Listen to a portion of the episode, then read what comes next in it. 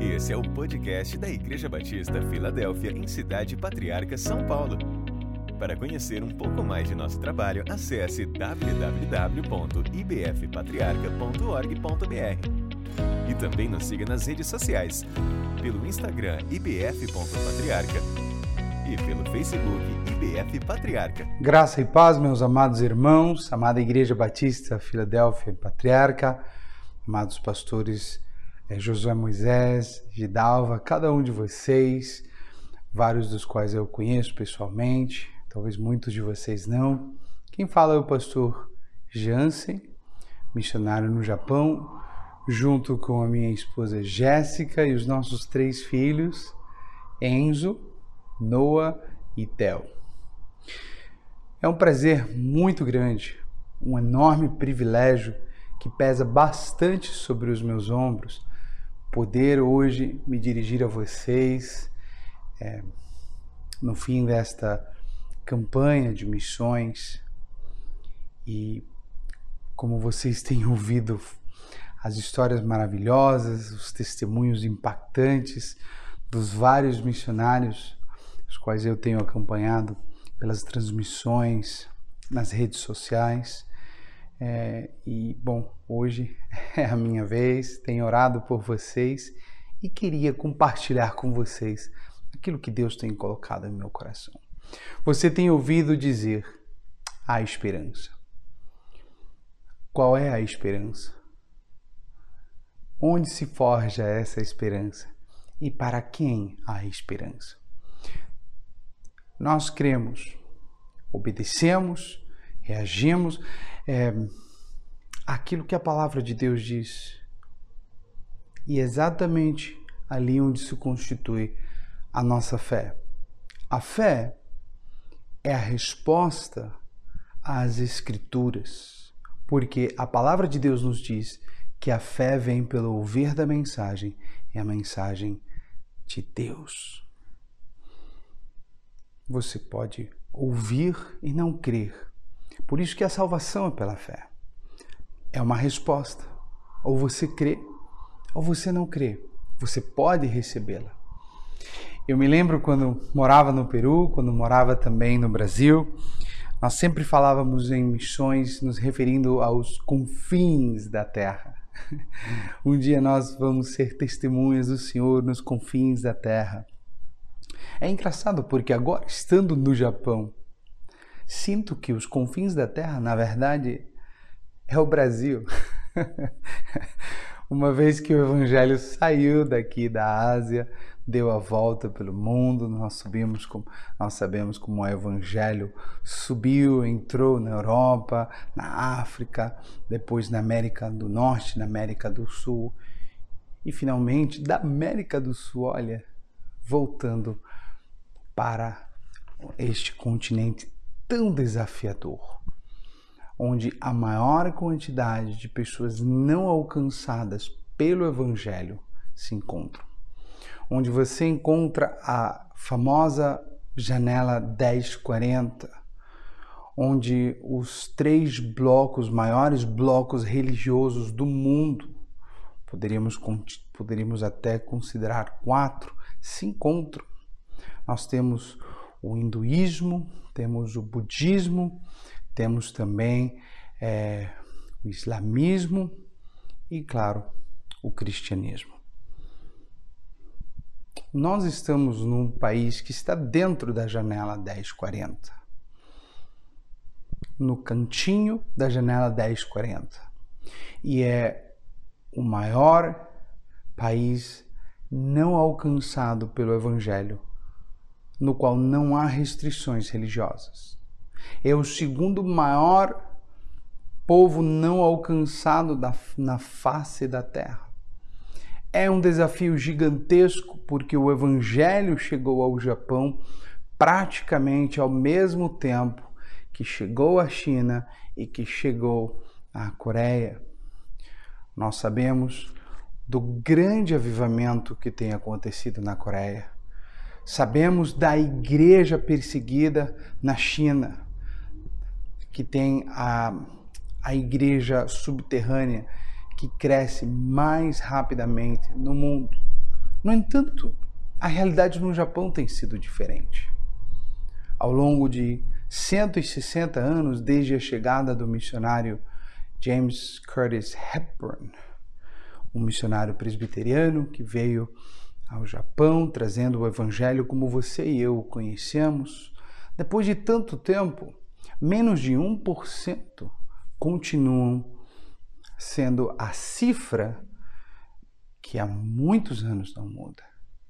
0,7% de cristãos, de japoneses cristãos, alcançados no Japão pelo Evangelho. Muitos dos japoneses convertidos hoje se converteram em outros países quando saíram daqui. E mesmo tendo um número tão pequeno de pessoas alcançadas pelo Evangelho, existe uma força missionária de pelo menos 300 homens e mulheres japoneses que estão espalhados pelo mundo, levando o Evangelho aos não alcançados. Olha, quanto potencial! Sempre que eu falo em missões, o meu coração acelera. É, vem tanta coisa para dizer, quero dizer tanta coisa, é algo que mexe muito comigo, não apenas porque hoje eu seja missionário, não apenas pelo fato de ter nascido num lar missionário, quem não sabe, sou filho do pastor Clerisnan, da pastora Neide, sou o segundo filho e eles foram o primeiro casal de missionários a ser enviado à capital de outro país, no Peru, em 1981. Eu nasci na capital peruana em 1982 e desde o meu nascimento tenho respirado missões. Missões têm sido a minha realidade e eu vivi tanto um lado da moeda quanto o outro. Tive uma fase na minha vida na qual cheguei a dizer: Olha, apenas duas coisas estão claras na minha cabeça. Eu não quero ser missionário e eu não quero ser pastor. Não foi fácil, mas hoje é exatamente isso que eu sou. Sou pastor e sou missionário e nada disso foi, foi forçado. Mas o Senhor, o Deus Todo-Poderoso, soberano, meu Deus e o teu Deus, ele agiu com amor em minha vida, porque ele tinha planos e propósitos para mim muito mais altos dos que eu poderia imaginar. Com o tempo foi moldando meu coração e eu me rendi. A minha resposta, na verdade, foi a minha rendição. E hoje estamos aqui, eu, minha esposa, nossos filhos. E o nosso trabalho no Japão basicamente tem quatro frontes. E eu queria primeiro falar sobre o nosso trabalho. Porque o potencial do Japão talvez seja desconhecido para muitos. O fato do Japão estar dentro da janela 1040 e o fato da janela 1040 ser hoje o maior desafio missionário do mundo, e pasmem, a ajuda missionária que é destinada para países que estão dentro dessa janela é mínima. Calcula-se que de 1 a 3% de tudo que é recolhido para missões é destinado a países que estão dentro dessa janela. Talvez porque as igrejas não querem investir por falta de retorno, talvez porque as pessoas não querem ir por causa do perigo. A questão é, é um grande desafio. E o Japão, que está dentro dessa janela, é um dos únicos países que não tem onde não há restrição religiosa nem perseguição nós recebemos aqui no Japão centenas de milhares de imigrantes provenientes desses países fechados ao Evangelho. O Sudeste Asiático, o leste da Ásia. No Sudeste Asiático, nós temos países como o Vietnã, nós temos países como a Malásia, a Indonésia, nós temos países que são fechados ao Evangelho, onde não se pode pregar. Alguns países mais abertos, Filipinas, mas a maioria proibido. Sri Lanka, Myanmar, Nós temos o leste asiático, a China, a Coreia. E nós temos também o Meio Oriente. Temos muitas pessoas aqui que vêm do Paquistão, do Afeganistão, de Irã. Tem muitas, muitos imigrantes desses países. E eles estão aqui. Os países deles são fechados ao Evangelho, mas eles estão aqui. E a igreja japonesa não sabe como trabalhar com eles. Deixa eu tentar costurar é, algumas ideias para você entender melhor o nosso trabalho. Originalmente, quando a gente veio aqui, nós pensávamos, sabe que nós vamos estabelecer uma igreja que trabalhe direta e unicamente com japoneses e nós vamos ganhar só japoneses. Mas logo, depois de pouco tempo, o Senhor começou a mudar as nossas perspectivas aqui. Porque há igrejas no Japão. O Japão não é um país sem igrejas. No entanto, não há muitas. Calcula-se que há uma igreja para cada 15 mil pessoas. E essa igreja, em média, deve ter 30 pessoas. 30 ou 40 pessoas. Os pastores, na grande maioria, estão entre os 60, 70 e 80 anos de idade. E no horizonte próximo não há ninguém para cobrir o seu lugar. Este é o panorama da igreja. Questões culturais entre os japoneses fazem com que não seja a cooperação entre eles mesmos não seja tão simples assim. Porque por questões culturais, um japonês não gosta de jogar as suas cargas e dificuldades sobre o outro. Ele não abre o jogo, ele não diz assim: olha, eu estou passando por dificuldades, é, ele não é como a gente que busca alguém para chorar e, e, a gente já quer alguém abraçando a gente, orando pela gente. Ele vai enfrentar tudo sozinho. se ele morrer no meio do processo, que assim seja. Isso torna toda a cooperação muito mais difícil aqui. Então, nós temos pastores enfraquecidos, ministérios enfraquecidos, porém eles estão ali, trabalhando, dando o melhor que podem dar aqui a menos de um quilômetro de distância da nossa igreja. Este é o lugar onde nós nos congregamos, este é o lugar que o Senhor nos deu. A menos de um quilômetro de distância, um dos meus amigos, pastor japonês, ele fielmente ele executa a obra de evangelista, ele cuida do rebanho como um pastor fiel, só japonês mas a sua igreja é pequena, ele tem cinco filhos, ele dá tudo que pode, mas as limitações financeiras, físicas, são muito grandes. O Japão é um país muito caro, é muito caro. Está entre os países mais caros do mundo. Então, a maioria destes pastores precisam trabalhar para se sustentar, porque seus rebanhos são muito pequenos para sustentá-los. Então o Senhor nos deu o entendimento de que nós deveríamos ajudar, cooperar com a igreja que já estava aqui. Imagina, eu posso ganhar um japonês. Talvez seja mais fácil para mim, como estrangeiro, ganhar um japonês do que para ele.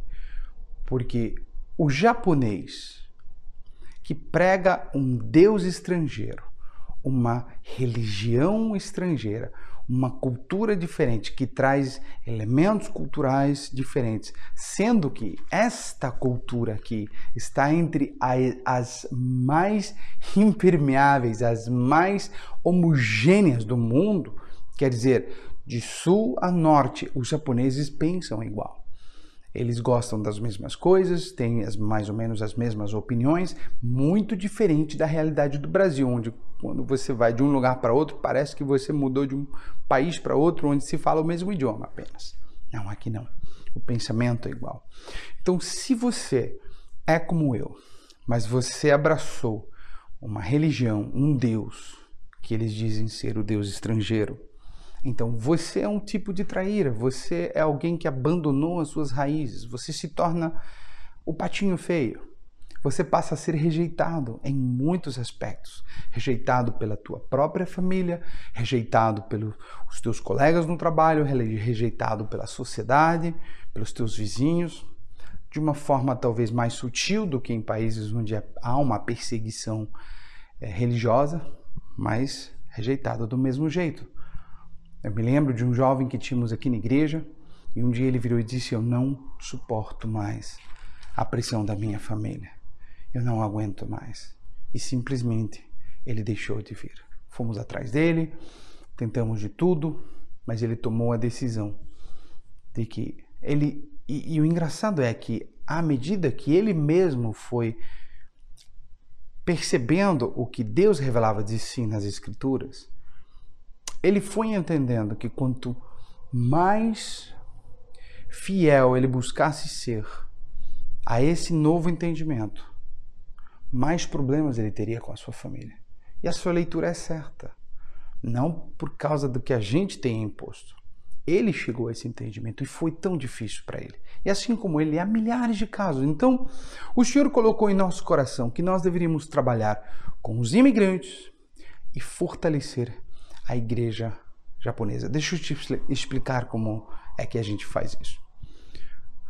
A nossa igreja aqui é, na sua maioria, composta por aquilo que nós chamamos de é, bom, estrangeiros, decassegues, talvez seja uma palavra diferente para você, decassegue, são os brasileiros que vieram para o Japão na década de 90, no começo do ano, do ano 2000, e aqui fizeram a sua vida. Né? A, maior, a segunda maior colônia de brasileiros no mundo se encontra aqui no Japão. É um número significativo de brasileiros, é uma, for, uma força imigrante muito considerável, mas bastante desunida. Mas vamos lá. Nós temos brasileiros, temos também hispanos, pessoas que vêm do Peru, vêm do México, é, pessoas que cresceram, nasceram e cresceram aqui, são japoneses, porém com raízes étnicas diferentes. E temos uma variedade muito rica de é, pano de fundo cultural. É uma igreja multicultural, uma igreja imigrante, porém sempre estamos buscando abraçar o japonês. Nós temos todos os nossos cultos, é, nós temos tradução para o japonês, tradução para o inglês e temos um projeto para começar os nossos cultos também em inglês para falantes de língua estrangeira, de outras línguas. Por quê? Porque os imigrantes desses países dos quais eu lhes falei não encontram um lugar na igreja japonesa e não há igrejas étnicas do seu próprio grupo cultural para abraçá-los. Então nós, o Senhor tem colocado em nossos corações começar um trabalho. Não vai ser fácil. Na verdade, era para ter começado é, há um ano e meio atrás. Porém, a pandemia chegou e colocou muita coisa em espera, mas nós temos toda a intenção de começar isso. E, bom, se o Senhor estiver nisso, acredito que grandes coisas vão acontecer. Logo mais teremos pessoas do Meio Oriente, do Sudeste Asiático, adorando o Senhor, e creio eu que o Japão se transformará em um trampolim para o envio de missionários aos seus países. Isso se chama missões reversas. Né? Nós enviamos eles de volta.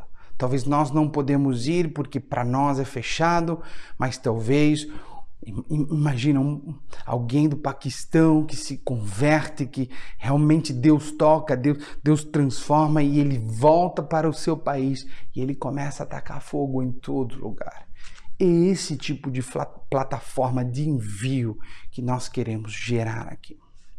Em relação à igreja japonesa, o nosso papel hoje é o papel de fortalecer. Por exemplo, se eu recebo um japonês, eu vou lhe expor o evangelho, pregar, vou sentar com ele, vou acompanhá-lo, mas quando ele estiver pronto para ser discipulado, o colocarei na mão de um dos meus amigos pastores japoneses, porque certamente eles poderão fazer isso muito melhor do que eu, e eles vêm fazendo isso há muito tempo. Eles só precisam de ajuda. E esse tipo de interação e cooperação é quase inexistente nesse lugar. Por isso que é tão desafiador fazermos isso. Até o japonês tem dificuldade de entender isso. Mas os resultados são preciosos, porque estamos trabalhando em prol de um reino, não o meu reino e o teu reino, mas o reino de Deus, onde já não há japonês, não há paquistanês, não há estrangeiro, não há brasileiro, hispano, há apenas aqueles a quem o Senhor Jesus remiu com seu sangue. Então, nosso primeiro fronte de trabalho é a igreja local. A visão da nossa igreja como igreja local é formar uma liderança que entenda que precisamos ser construtores de pontes. Dois tipos de ponte. A primeira ponte é a ponte cultural. Assim como Paulo, lá em 1 Coríntios, no capítulo 9, ele diz: Me tornei todas as coisas para ganhar a todo tipo de gente, né? judeu para os judeus, é, gentil para os gentios, né? grego para os gregos. Assim também nós entendemos que precisamos construir pontes culturais para ganhar a todos esses tipos de pessoas. Se nós, por que eu falo sobre isso? Porque os grupos étnicos normalmente eles se fecham, eles são voltados para si mesmos. Eles cuidam de si próprios. Hoje, Deus está mudando isso no Japão. Tem surgido, é, e eu tive contato com eles há dois anos, logo, logo antes do início da pandemia, a rede de ministérios cristãos étnicos no Japão, onde essas minorias étnicas, as lideranças cristãs destas minorias étnicas presentes no Japão, têm se juntado para assumir uma postura, assumir o seu lugar no evangelismo, na evangelização dessa nação. E isso é incrível. Há não muito tempo atrás, essa, essa tarefa estava na mão dos missionários norte-americanos. Nós tínhamos mais de 2 mil missionários norte-americanos aqui. Só a Suécia chegou a ter mais de 100 missionários aqui. Hoje ela tem um. Os norte-americanos também reverteram, porque, porque o Japão foi considerado um campo missionário infértil. Ele não dá fruto. Você investe, investe, investe e não recupera. Quando eu cheguei aqui, a primeira coisa que me disseram foi: olha, você não, não, se emocione muito, porque você vai trabalhar bastante e colher pouco você vai pregar muito e ver poucos convertidos, você não provavelmente vai batizar ninguém, se batizar vai ser uma pessoa por ano, e as estatísticas eram tristes, avassaladoras, desanimadoras. Apenas no nosso primeiro período, o Senhor nos permitiu batizar cinco pessoas e assim nós continuamos crescendo e de todos os cantos o Senhor foi trazendo pessoas. Nós temos, é, hoje nós temos gente aqui, até, até uma família da África que sempre está conosco e, e buscamos isso. Buscamos ser essa igreja que não é definida pela sua cultura é, terrena, que não é definida, assim, cujos laços não são definidos por é, termos o mesmo pano de fundo cultural. Os nossos laços estão em Cristo Jesus. Somos um povo eleito, uma nação santa, um sacerdócio real, povo exclusivo de Deus, como diz o apóstolo Pedro. Meus queridos, nosso primeiro front então é a igreja local, construir pontes culturais para depois construir a segunda ponte, que é a ponte espiritual, aquela de 2 Coríntios capítulo 5, onde Cristo é a maneira como Deus reconciliou o mundo consigo. Mas hoje nós, no versículo 20, lá 2 Coríntios 5, 20, nós somos embaixadores de Cristo, como se por meio de nós Deus estivesse fazendo seu apelo. Por isso nós estamos aqui dizendo: arrependam-se, reconciliem-se com Deus. Nós temos que ser essa ponte, já que Cristo vive em mim, já não vivo eu, mas Cristo vive em mim. Se Cristo de fato está em mim, o mundo precisa poder ouvir, poder sentir a Cristo em mim. Quando eles olham para mim, eles precisam poder ver a vida de Cristo. E isso não é ser legalista, é apenas ser coerente, porque o apóstolo Paulo diz: se de fato vocês morreram e ressuscitaram, se vocês morreram com Cristo, como ele vai dizer em sua carta aos Romanos, lá no capítulo 8, se nós morremos com Cristo, então também ressuscitamos com a sua ressurreição. E se ressuscitamos com Ele, hoje precisamos buscar as coisas do alto, onde está Cristo, Colossenses capítulo 3, sentado à destra do Deus Pai. Colocar os olhos nas coisas da eternidade, acumular tesouros na eternidade, como disse Jesus lá em Mateus 6. Não juntem tesouros para vocês na terra Busquem em primeiro lugar o reino de Deus e a sua justiça, e todas as coisas vão lhes ser acrescentadas. Meus queridos, o nosso primeiro fronte é a igreja local, mas não é o único. O nosso segundo fronte é o de interação e fortalecimento dos pastores japoneses aqui na nossa cidade, na nossa localidade.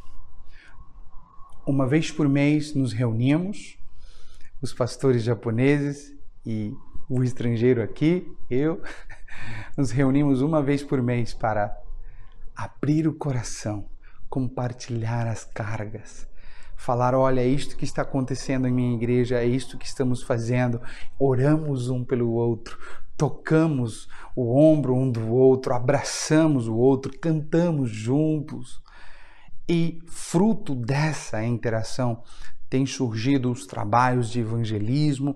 Eu tenho um trabalho de evangelismo através do ensino de língua inglesa aqui no Japão, junto com o pastor Nimura, e nós estamos captando famílias que vêm com seus filhos que nunca pisaram uma igreja. E aqui a igreja cristã é vista como uma igreja. É, não como. É como um grupo de invasores. Né? Nós somos. Eles não sabem o que pensar de nós. Eles têm as ideias mais absurdas a respeito de nós. Então não pisam na igreja. Não pisam na igreja. Somos vistos como uma seita.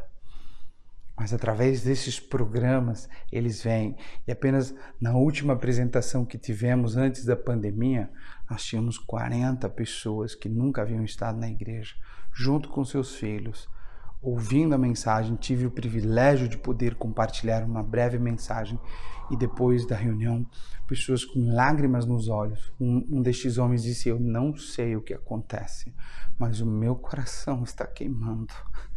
E Deus tem nos dado oportunidade para falar do seu amor.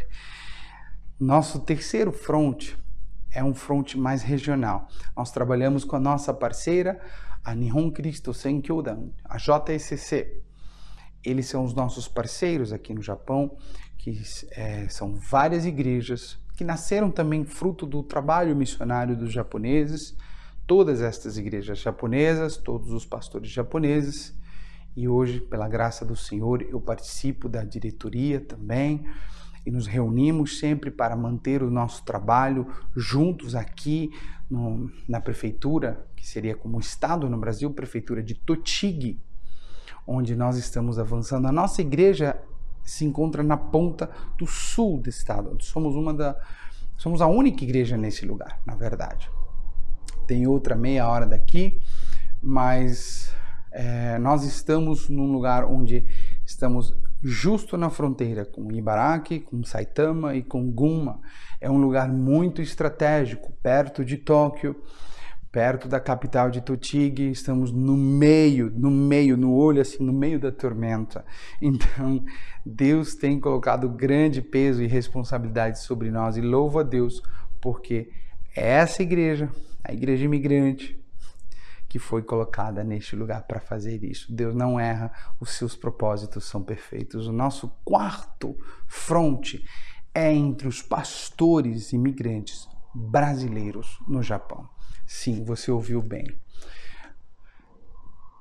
Estima-se que se os pastores, se os ministérios, se as igrejas cristãs brasileiras fossem unidas, nós seríamos a maior força evangelística dessa nação. Porque somos um grupo muito grande. É isso mesmo. Fora do japonês, o português é a terceira língua mais falada no Japão, depois do chinês e do coreano. Há muitos cristãos brasileiros no Japão, mas pensa num grupo desunido. Pense em pastores magoados, feridos, cansados, decepcionados, abatidos, igrejas que foram vendidas, igrejas que foram fechadas, igrejas que foram abandonadas. Esse é o panorama. E Deus levantou pessoas e as uniu aqui, pessoas que disseram: Olha, não dá mais, nós precisamos trabalhar juntos. Nasceu um projeto chamado Reunião de Amigos Ministeriais, RAM que busca unir a pessoa com a pessoa, a pessoa do pastor com a pessoa de outro pastor. Não é um trabalho, é, não é um trabalho de ecumenismo, não é algo que busca simplesmente é, uma estrutura aí de carteirinha e, e fazer agenda, nada disso. Nós buscamos restauração dos pastores, buscando a unidade como corpo de Cristo. Porque quando nós formos curados e agirmos de forma unida, o Senhor fará grandes coisas neste lugar e haverá um grande avivamento. Então, esse tem sido um trabalho árduo. Deus me permitiu, hoje me colocou como coordenador na região de Kanto, de Tóquio até Fukushima. Né? Não tem sido fácil, tem sido muito cansativo, porque cada um destes frontes né, não sabe da minha interação com os outros. Então, a minha esposa e eu temos trabalhado arduamente para isso. É, fora isso, a minha esposa e eu também estamos nos capacitando ainda. Eu estou terminando o mestrado em ministérios interculturais e a minha esposa também está fazendo é, a faculdade, ministério pastoral. Nós temos duas turmas de teologia aqui no Japão. Nós fechamos uma parceria com o Seminário Teológico Batista Independente, lá do Rio Grande do Sul, e assim estamos trabalhando para gerar esses líderes. Não, não estamos buscando importá-los, estamos queremos gerá-los e reproduzir neles essa visão. Esse talvez assim é, seja a maneira mais resumida que eu encontrei para lhes dizer, lhes contar como nós estamos avançando aqui. Um dos ministérios mais fortes da nossa igreja é o ministério infantil. Temos um, um ministério que trabalha com crianças, é, diversas idades. As crianças aqui falam dois, três, quatro idiomas, é muito desafiador. As ideias que elas pegam na escola é, são muito desafiadores, então nossos professores estão semeando a palavra. Visando o aspecto cultural, visando o aspecto emocional, visando o aspecto é, espiritual, não é simples, é extremamente complicado mas é muito glorioso. Eu queria te falar agora sobre algo que Deus colocou em meu coração. E, e é interessante porque é uma realidade muito fácil de entender, pelo menos para nós aqui. Acontece que aqui no Japão, os brasileiros que vieram para o Japão, assim como muitos outros imigrantes, mas eu vou focar no nosso povo, os brasileiros. Muitos deles vieram para o Japão na década de 90 com a intenção de passar dois, três, quatro, cinco anos é, juntando dinheiro e retornar ao Brasil. Poucos conseguiram cumprir a sua meta. Muitos desses ainda continuam no Japão, ainda têm a intenção de voltar para o Brasil. Mas essa, essa ideia de voltar para o Brasil, que a grande maioria de imigrantes brasileiros tem no Japão, modifica o que eles fazem ou deixam de fazer aqui nesse lugar. Deixa eu te explicar. Se a intenção é juntar dinheiro para voltar para o Brasil, então muitas vezes eles não vão comprar uma casa, eles vão viver nas casas alugadas pelos empregos, né, pelas empreiteiras, eles não vão comprar um carro zero do ano e se endividar ali numa dívida longa para que depois, no final de oito anos, o, o, carro já não vale mais nada daquilo. Eles é, não viajam, né? não saem a passeio, eles têm uma vida que basicamente é acordar cedo, ir para o trabalho, para a fábrica, trabalhar longos períodos. Muitas pessoas trabalham 12, 13, 14 horas, voltam para sua casa. Eu já soube de histórias de pessoas que dormiam lá no trabalho, comiam, voltavam para casa, tomavam um banho, voltava. É, é, essa é a realidade, né? pelo menos até não muito tempo atrás. E porque o plano sempre era voltar para o Brasil. Então, aqui não era o lugar de descanso, aqui não era o destino final, aqui era um lugar de labuta, um lugar de trabalho, um lugar de sofrimento, um lugar onde é, os recursos eram escassos, mesmo tendo abundância. Né? Mas só ia entender isso quem estava aqui. Então, uma coisa da qual eles sofreram muito é porque no Brasil eles eram chamados de japoneses, né? Japa. E quando eles chegaram aqui no Japão, eles foram chamados de estrangeiro, gaijin, gaikokujin. Né? Então, meio que sempre estiveram no limbo de somos o quê? Né? Fazer a ideia, nós, nós somos estrangeiros. Somos estrangeiros no Brasil, somos estrangeiros no Japão. Essa é uma realidade com a qual eu consigo me identificar. Eu me sinto estrangeiro, ao mesmo tempo que eu me sinto em casa. Quando estou no Peru, me sinto estrangeiro quando estou no Brasil, apesar de ser brasileiro, me sinto como um estrangeiro. No Japão, eu sou estrangeiro. e parece que essa é uma realidade com a qual nós estamos destinados a conviver. E essa ideia de que a noção de um, de, de, de um retorno para o Brasil, com, para ter um, um final de vida confortável, para ter um lugar onde ele possa desfrutar é, da sua vida, do tempo que lhe restar, ele possa construir uma casa, ter um lugar permanente, ter um, um lugar seu, ter um lugar, deixar um lugar para os seus filhos, ter um negócio, ter é, essa noção modifica toda a sua forma de viver no Japão, é impressionante. Agora, na palavra de Deus, o apóstolo Pedro nos diz lá na sua primeira carta, no capítulo é, no capítulo 2, no versículo 11, 1 de Pedro 2, 11, ele diz: Amados, insisto em que, como estrangeiros e peregrinos no mundo, vocês se abstenham dos desejos carnais que guerreiam contra a alma.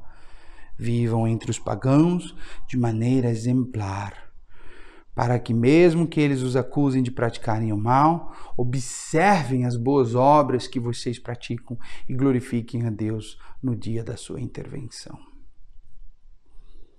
Amados, insisto em que, como estrangeiros e peregrinos no mundo, peraí, por que somos estrangeiros e peregrinos?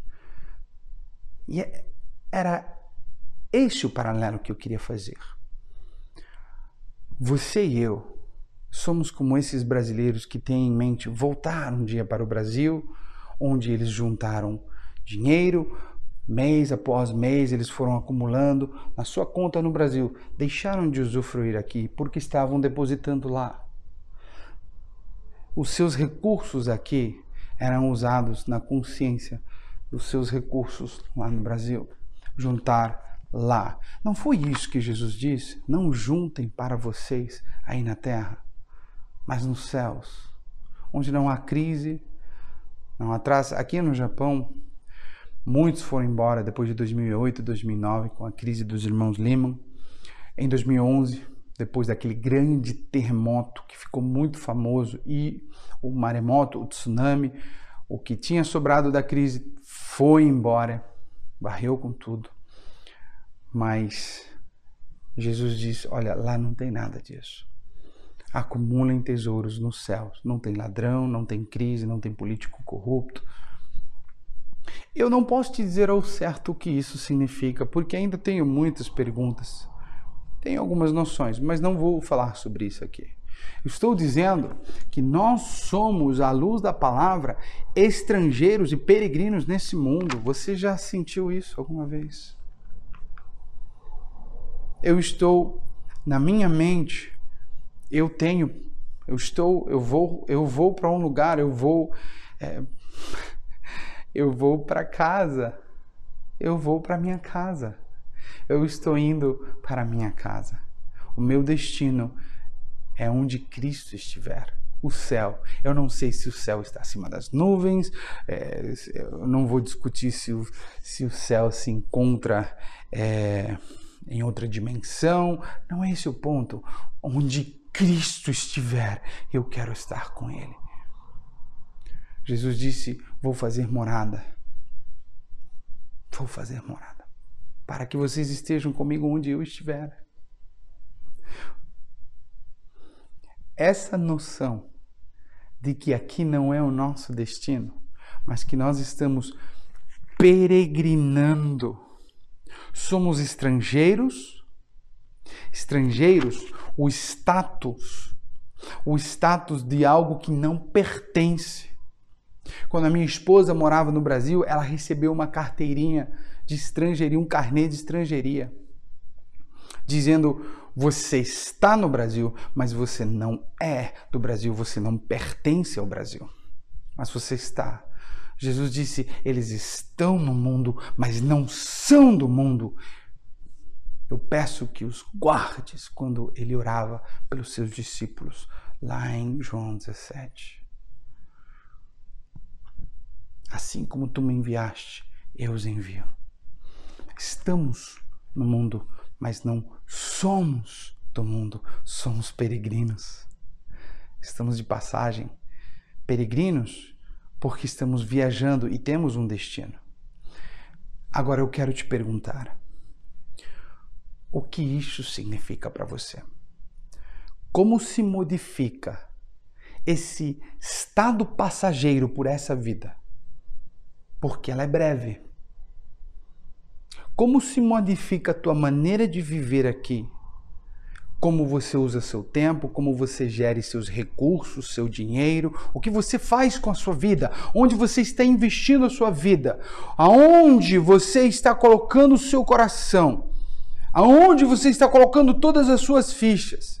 Se você tem essa consciência de que somos peregrinos, estamos peregrinando, estamos aqui, mas não somos daqui, estamos indo para um lugar e que os nossos recursos foram acumulados lá. Há muitos anos estamos juntando tesouros no céu, nos empobrecemos aqui para enriquecer a muitos, mas seremos muito ricos porque o que nos aguarda na glória é o que nos mantém hoje. Hoje não vemos, mas a esperança que se vê não é esperança diz o apóstolo Paulo. Cremos. E essa essa capacidade de crer, essa fé que tem sido gerado em nós por causa das escrituras, daquilo que Deus disse, porque ele é fiel para cumprir o que ele promete, é certeza, é a prova das coisas que se esperam, mas não se veem. Como tem se modificado a tua vida? Que tipo de vida hoje você vive à luz do teu destino? Porque imagina se o brasileiro viesse para cá e ele nunca pensasse, eu vou voltar para o Brasil. Logo, ele faria deste lugar um lugar permanente. Seria lógico correr atrás das coisas de quem quer ficar aqui, uma casa, né? fazer a vida aqui. Mas os brasileiros não faziam isso, eles colocavam seus filhos até em escolas brasileiras, visando o seu retorno, um, um, um próximo retorno para o Brasil. Muitos deles não fizeram isso. Mas a sua maneira de viver aqui foi modificada porque o seu, a, o seu entendimento, a, a lógica era voltar para o Brasil. A nossa lógica é que a terra é um lugar de transição. Nós fomos feitos para a eternidade com Cristo, com Cristo. E é por isso que nós estamos no Japão para anunciar a Cristo. Nós não viemos para trazer é, alguma, alguma nova ideologia, não viemos aqui para fazer algum tipo de proselitismo ou simplesmente é, para é, mostrar a todos a nossa cultura, a nossa cultura brasileira é boa, a cultura aquela, a cultura X. Viemos para anunciar a Cristo.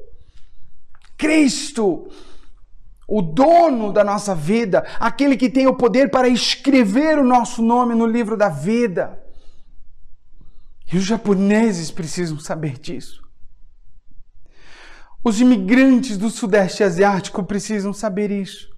Eu não posso dormir tranquilo, sabendo que milhares de pessoas estão partindo para a eternidade porque não creram em um Deus de quem não ouviram falar e não ouviram falar porque ninguém lhes pregou e ninguém lhes pregou porque ninguém lhes enviou. Lá naquele texto, o apóstolo Pedro, 1 Pedro capítulo 2, volte dois versículos, versículo 9. Ele diz: Vocês, porém, são geração eleita. Sacerdócio, está falando de você, de mim. Sacerdócio real. Nação santa. Povo exclusivo de Deus. Escuta agora. Para anunciar as grandezas daquele que o chamou das trevas à sua maravilhosa luz. O que você está fazendo com a tua vida? O que você está fazendo com a tua salvação? Se prepare para essa viagem, se prepare para o destino. Se prepare.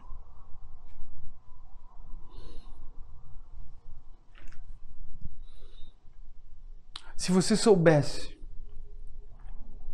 que uma grande calamidade viria sobre a face da terra e que o único lugar seguro seria aquele, será que você não faria todo o esforço dentro e fora das tuas condições, da tua capacidade, para que você, a tua família, os teus amigos, os teus colegas, os teus vizinhos e todo mundo que você pudesse salvar estivessem a salvo nesse lugar. Será que você não faria isso?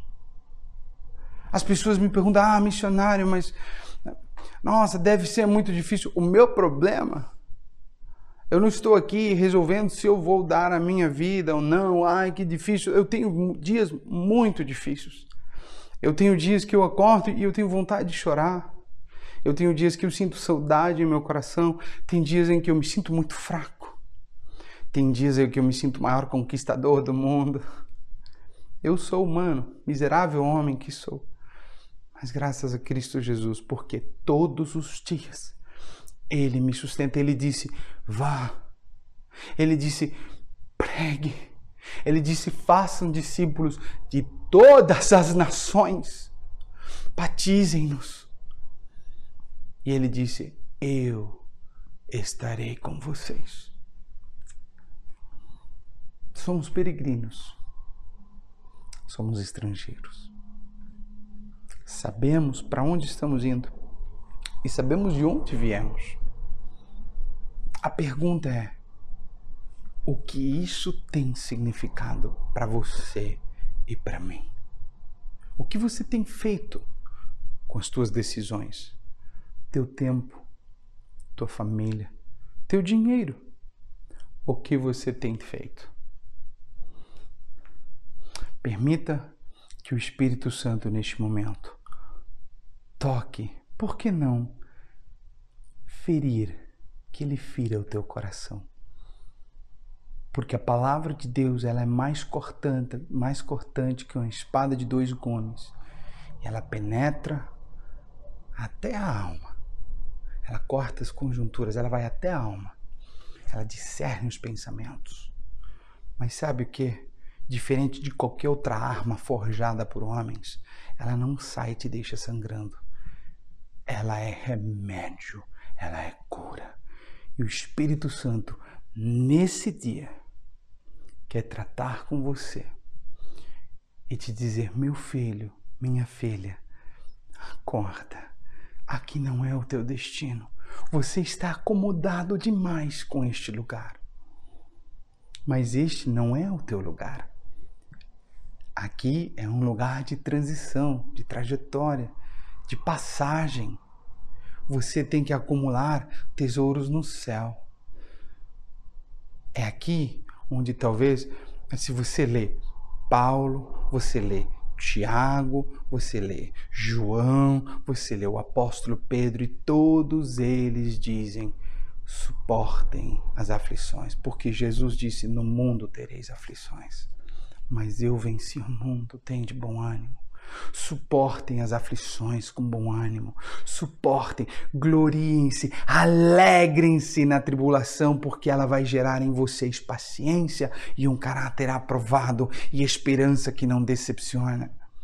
Tenham como motivo de alegria quando vocês passem por tribulação, porque isso vai gerar em vocês isso vai gerar em você os atributos necessários, as qualidades e as virtudes necessárias para que você possa viver de maneira digna do Evangelho que de qualquer outra forma não seriam geradas.